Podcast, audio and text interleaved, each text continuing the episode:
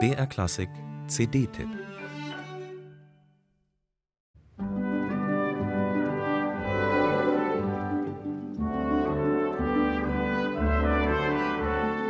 Es kommt vor, dass ein Opernhaus bankrott geht.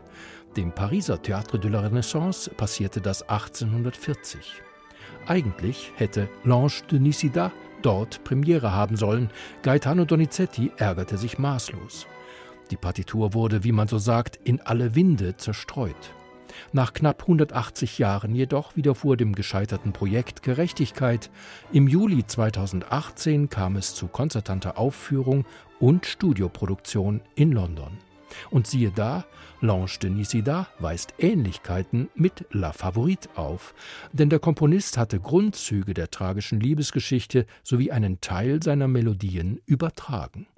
Wer Donizettis kompositorische Eingebungen angemessen nachzuempfinden weiß, muss möglicherweise an einen Satz des Schriftstellers Elias Canetti denken. Alles, was man vergessen möchte, schreit im Traum um Hilfe.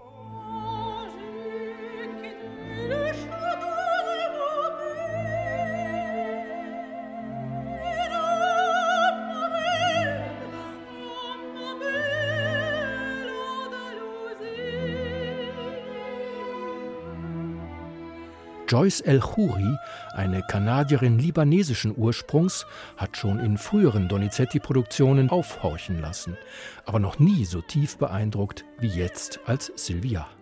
Eine technisch versierte Sopranistin, die ihre Kräfte genau dosiert und musikalische Linien maximal geschmeidig hält. Nirgends überschreitet das Vibrato die Toleranzgrenze. Und mit dem Italiener Vito Priante hat Joyce El Khoury einen wirklich noblen Bariton an ihrer Seite.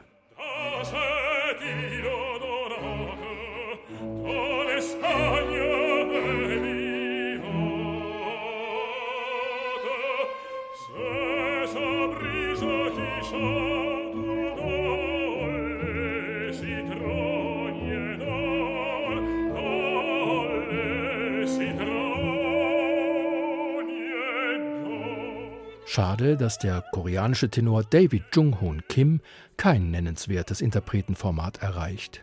Die Edition des Labels Opera Rara betreut und prägt der britische Maestro Mark Elder seit Jahren und bei L'Ange de Nisida bestätigt er das von ihm bekannte feine Sensorium für die Seelenregungen der Charaktere.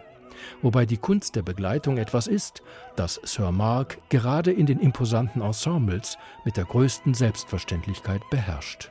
Belcanto-Fans werden an dieser Doppel-CD viel Freude haben.